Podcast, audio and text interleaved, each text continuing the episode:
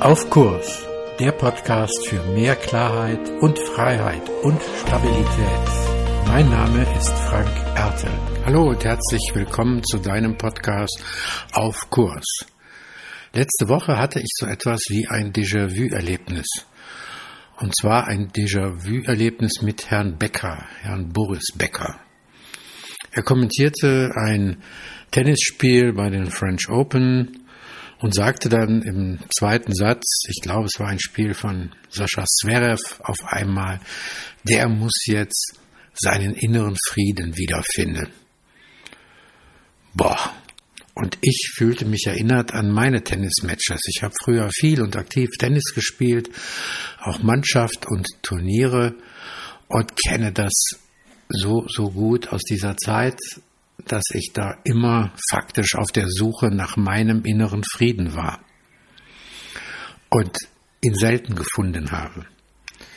Ich erinnerte mich daran, dass ich mich massiv unter Druck gesetzt habe und dass ich so nie zur Ruhe gekommen bin. Da, wo ich mich unter Druck setze, komme ich nicht zur Ruhe. Ruhe zu finden, innere Ruhe zu finden, funktioniert nicht mit Druck. Die Erkenntnis hatte ich früher nicht so sehr, die habe ich erst nach vielen Jahren gewonnen, zumal ich denke, dass dieser Druck, den man sich dann macht, ja auch seine Ursachen hat. Und eine der möglichen Ursachen ist eben, dass man tatsächlich in sich, und das habe ich gerade zu dieser Zeit besonders gehabt, eine innere Ruhelosigkeit hat dass man sich selbst nicht akzeptiert, so wie man ist, sogar sich selbst innerlich ablehnt. Und das war für mich auch ein ganzes Stück so, dass ich mich selbst innerlich abgelehnt habe. Warum war das so? Unter anderem, weil ich zu hohe Ansprüche an mich hatte. Ich wollte den donnernden Aufschlag beim Tennis haben obwohl ich mit 1,71 eher klein gewachsen bin und die Winkel und Hebel für einen donnernden Aufschlag gar nicht so gut sind. Da wäre es cleverer gewesen und auf den Aufschlag entweder prinzipiell gar nicht so viel Wert zu legen oder die Ansprüche ein wenig herunterzuschrauben. Aber das ist natürlich leichter gesagt als getan die eigenen Ansprüche herunterschrauben, um inneren Frieden zu finden. Ja, schön wär's. Gerade heute, wo diese Ruhelosigkeit, und das zeigt ja auch das Beispiel, zunehmend auch in der Freizeit beschäftigt. Ja, in der Freizeit statt zu ruhen, läuft der Fernseher, statt zu schlafen, sind wir wach, statt äh, in Ruhe mal zu sitzen, spielen wir mit dem Handy rum oder machen sonst etwas. Und ich nehme mich da selber auch manchmal gar nicht von aus. Eine Ausnahme, und das war dann auch eine Aussage von Herrn Becker in seinem Co-Kommentar, dass er sagte, er habe gehört, dass Herr Zverev angefangen habe zu meditieren und darüber seine innere Ruhe auch zu suchen zu finden. Nun kennen wir das oder diejenigen, die von euch schon mal meditiert haben, kennen das allzu gut. Das ist gar nicht oft so, dass man dann gleich die Ruhe an sich hat, sondern wer anfängt in die Stille zu gehen, bei dem wird es manchmal ganz laut.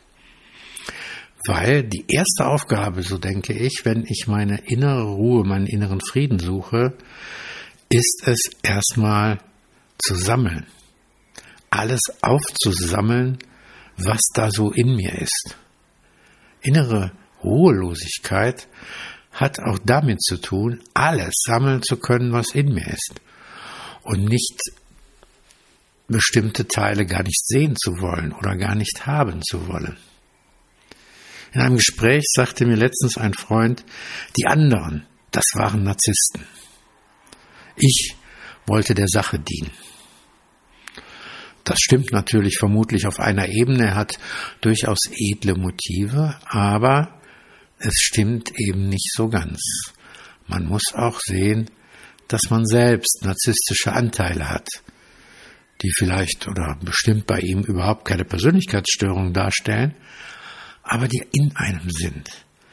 Das heißt, ich muss, und das ist die zweite Aufgabe, um zur inneren Ruhe zu finden, auch den Mut haben, zu mir zu gehen, mich selbst sozusagen zu besuchen und mir meine eigenen dunklen Seiten anzuschauen. Oder wie meine frühere Lehrtherapeutin mal sagte, du musst erst den Dreck unter deinen eigenen Füßen bearbeiten, bevor du mit dem Dreck der anderen umgehen kannst. Und diesen Mut zu haben, das ist ein Weg, den man braucht, oder der zweite Punkt, den man braucht, um innere Ruhe überhaupt finden zu können. Und eine der, oder es gibt natürlich auch stark behindernde äh, Einflüsse, wo man sagen muss, okay, ähm, da wird das auch sehr schwer, innere Ruhe zu finden. Zum Beispiel, wenn du eine körperliche Erkrankung hast oder gar eine psychische Erkrankung, die vielleicht sogar dazukommt und du innerlich gar nicht mehr abschalten kann. Dann hast du natürlich das ein oder andere Problem, gar nicht mehr zur Ruhe zu kommen. Zum Beispiel Menschen in manischen Phasen haben kaum eine Chance zur Ruhe zu finden und finden erst zur Ruhe, wenn sie dann komplett in eine depressive Phase kippen. Und auch das ist von innerer Ruhe nicht wirklich gekennzeichnet, sondern nur ein anderer Ausdruck, eine Art Lähmung, keine innere Ruhe zu finden. Und das muss man auch für sich und für sein Leben berücksichtigen, dass man in solche Zustände durchaus hineinkommen kann. Also Schritt eins, um noch zur Ruhe zu finden oder um zu innerer Ruhe zu finden, ist den Mut, alles einzusammeln, was zu mir gehört, alles, was meins ist, was in mir ist und nicht wegzuschauen. Denn das ist Schritt zwei. Ich nehme meine dunklen Seiten in den Blick, werte sie nicht ab, nehme sie auch nicht als besonders, sondern nehme sie so, wie sie sind. Weil das führt zu Schritt drei, dass ich mich damit, wie ich bin, ein Stück aussöhnen kann. Meine eigenen Grenzen, meine eigenen Limits erkennen. Bei Tennisspiel war das bei mir eine Zeit so, dass ich immer meine eigenen Limits nicht anerkennen wollte und immer ich immer gekämpft habe in den Spielen. Ich habe auch gewonnen, aber ich habe auch viel verloren. Aber mich selbst habe ich dann nicht gefunden, weil ich immer in meinem inneren Bild von mir selbst woanders war, als die Realität widerspiegelte. Und wenn es dann mal nicht so lief, dann kam alles andere zum Vorschein als innere Ruhe. Also der dritte Schritt ist, sich mit mir selbst zu versöhnen und zu sehen, ja, so bin ich. Da bin ich so, da bin ich wütend, da bin ich ängstlich, da bin ich empfindlich, empfindsam, wie auch immer. Es ist egal, wie es ist. Denn nur die Aussöhnung, die Versöhnung mit mir selbst führt weiter und stellt den dritten Schritt dar. Der vierte Schritt ist dann schon das Geschenk.